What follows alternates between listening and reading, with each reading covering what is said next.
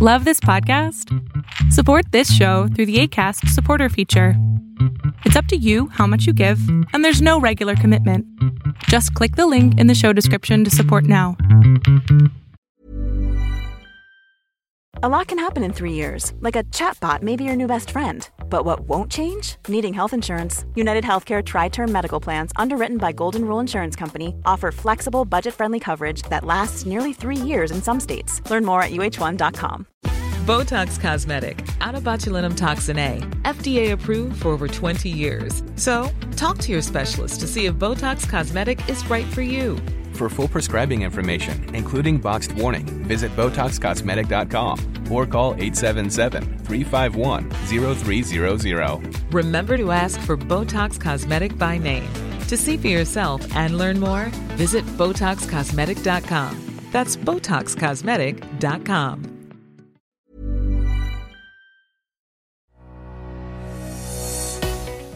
¿Sabes qué es el complejo de Superman y complejo de inferioridad y cómo puede estar afectando tu vida?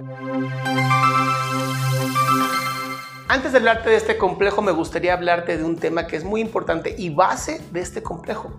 ¿Cuál o quién es el peor enemigo de Superman? Si tu respuesta fue Lex Luthor, estás equivocado o equivocada. El peor enemigo de Superman es Clark Kent. Y te voy a explicar por qué. Clark Kent es la versión completamente opuesta de Superman. Es la versión, digamos, inferior. Es Alguien que siempre tiene miedo porque cada vez que ocurre algo, él desaparece y aparece Superman. Alguien débil, ¿no? Porque pues no es Superman. Clark está enamorado de Luisa, pero Luisa está enamorada de Superman. Entonces hasta eso, Superman le está quitando las novias a Clark. Si tú analizas, esta es la parte en donde hay un complejo de inferioridad y todos nos hemos sentido así.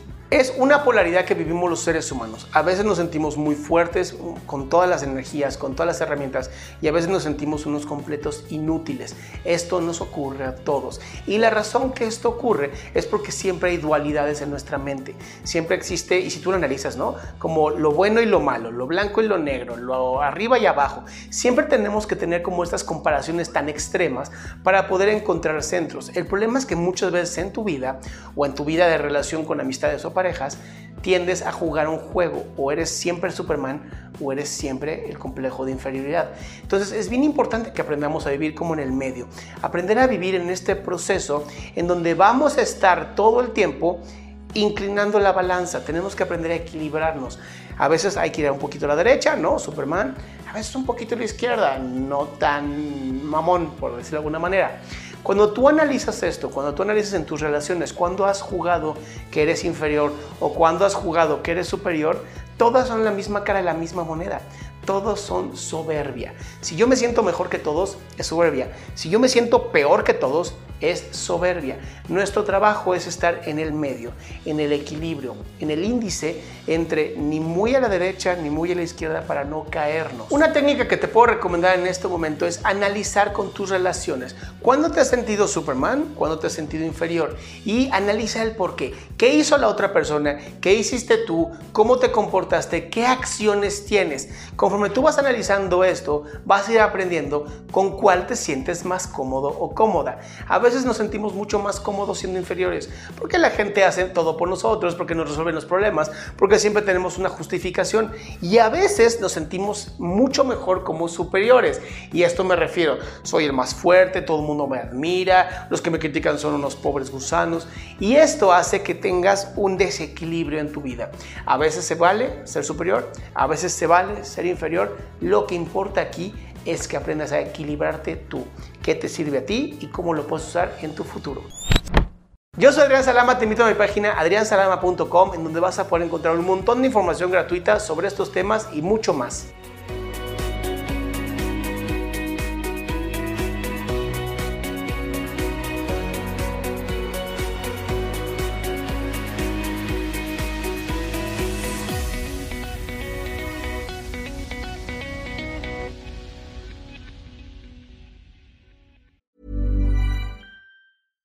Subtle results, still you, but with fewer lines. Botox Cosmetic, onabotulinumtoxinA, is a prescription medicine used to temporarily make moderate to severe frown lines, crow's feet, and forehead lines look better in adults. Effects of Botox Cosmetic may spread hours to weeks after injection, causing serious symptoms. Alert your doctor right away as difficulty swallowing, speaking, breathing, eye problems, or muscle weakness may be a sign of a life threatening condition. Patients with these conditions before injection are at highest risk. Don't receive Botox Cosmetic if you have a skin infection. Side effects may include allergic reactions, injection site pain, headache, eyebrow and eyelid drooping, and eyelid swelling. Allergic reactions can include rash, welts, asthma symptoms, and dizziness. Tell your doctor about medical history, muscle or nerve conditions including ALS or Lou Gehrig's disease, myasthenia gravis, or Lambert-Eaton syndrome and medications, including botulinum toxins, as these may increase the risk of serious side effects. For full safety information, visit BotoxCosmetic.com or call 877-351-0300. See for yourself at BotoxCosmetic.com.